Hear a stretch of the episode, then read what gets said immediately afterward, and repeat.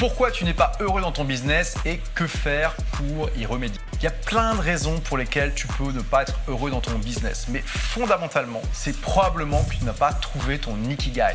J'ai déjà parlé de l'Ikigai pas mal de fois sur cette chaîne, je te fais un rapide résumé. L'ikigai, c'est un concept japonais qu'on peut traduire par raison d'être qui est au carrefour de quatre choses. Si tu trouves une idée de business qui est à la fois une passion, quelque chose dans lequel tu es compétent, qui a un potentiel économique pour te faire gagner ta vie et peut-être même très confortablement, et qui en plus ta mission de vie, c'est-à-dire le changement que tu veux être dans le monde, comme disait Gandhi, alors tu vas trouver ton ikigai. Et là, c'est quand même difficile de ne pas être heureux avec ton ikigai, même si c'est possible de, l'être temporairement, comme je vais t'en parler ensuite. Donc pose-toi la question, est-ce que aujourd'hui ton business est ton ikigai? Est-ce que tu es passionné par le sujet de ton business? Est-ce que tu es compétent dans ce domaine? Est-ce que ça te rapporte suffisamment pour que tu puisses en vivre Est-ce que c'est le changement que tu veux voir dans le monde? Si tu as répondu non à une ou plusieurs de ces questions, ne t'inquiète pas, c'est pas grave. En fait, il y a plein de gens qui euh, ont créé des business qui ne sont pas des ikigai. Et moi-même, ma première entreprise, qui était une entreprise de prestation informatique et de développement logiciel, c'était pas un ikigai. L'informatique, c'est un domaine qui me passionne, dans lequel je suis compétent et euh, qui a un potentiel économique, mais c'était pas ma mission de vie que d'améliorer l'informatique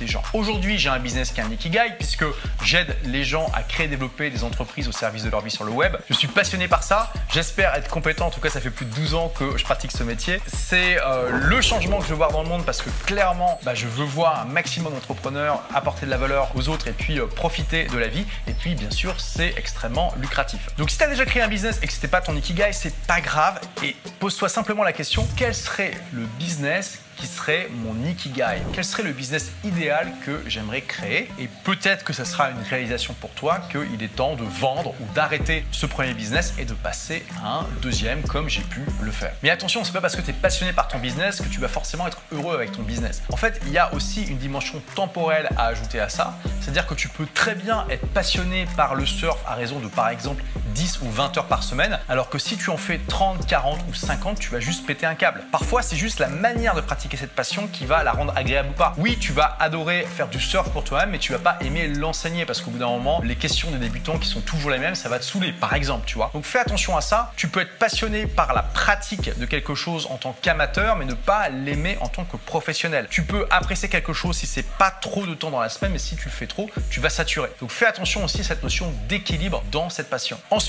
même si tu es passionné par ton business, que c'est ton ikigai et que tu as un bon équilibre de vie, si tu as euh, plein de clients qui n'arrêtent pas de râler pour le moins de petits problèmes, ça peut sérieusement plomber l'ambiance et te faire commencer à détester ton business. Donc je te recommande de mettre en place une politique simple, c'est d'identifier les 20% de clients qui t'amènent 80% de problèmes et de virer ces clients tout simplement. Alors, Bien sûr, si c'est 20% de clients qui t'apportent 80% de problèmes, c'est aussi les 20% de clients qui t'amènent 80% de chiffre d'affaires, ne fais pas ça. Fais une analyse aussi pour voir si ces clients sont virables ou pas sans mettre en péril l'activité économique de ton business. Mais personnellement, quand j'ai fait cette analyse dans mon premier business, je me suis rendu compte que 17% de mes clients apportaient 80% du chiffre d'affaires et que bizarrement, les 20% de clients qui amenaient 80% de problèmes ne faisaient pas partie de ces 17%. Donc je peux te dire, je me suis fait ultra plaisir.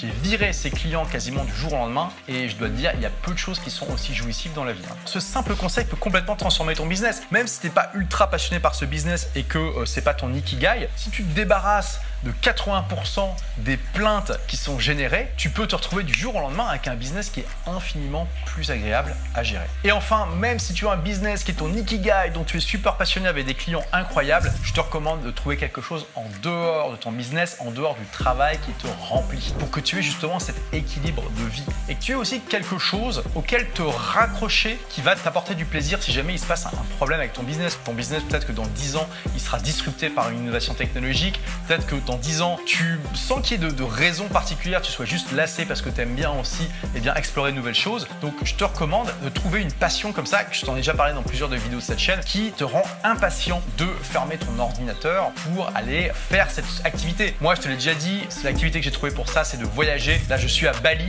j'ai envie de faire un milliard d'autres choses plutôt que d'être devant mon ordinateur. Moi, je suis impatient de le fermer pour aller goûter la nourriture locale, rencontrer les gens, faire les activités, explorer les environs, me balader avec mon scooter. Tu l'as compris, et ça, ça me donne un super équilibre de vie. Et toi, est-ce que tu t'es déjà retrouvé à détester ton business ou des parties de ton business et qu'est-ce que tu as fait pour remédier à ça? Partage ça en commentaire, ça sera très intéressant d'avoir ton avis. Si tu veux savoir comment créer et développer un business à partir de zéro qui soit au service de ta vie, qui se rapproche le plus de ton ikigai, eh bien tu es libre de recevoir gratuitement mon livre Vivez la vie de vos rêves grâce à votre blog qui te partage justement tout ça.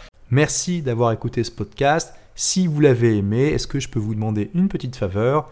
Laissez un commentaire sur iTunes pour dire ce que vous appréciez dans le podcast tout simplement. Ça aidera d'autres rebelles intelligents comme vous à trouver le podcast et puis à être inspirés tous les jours ou presque par lui.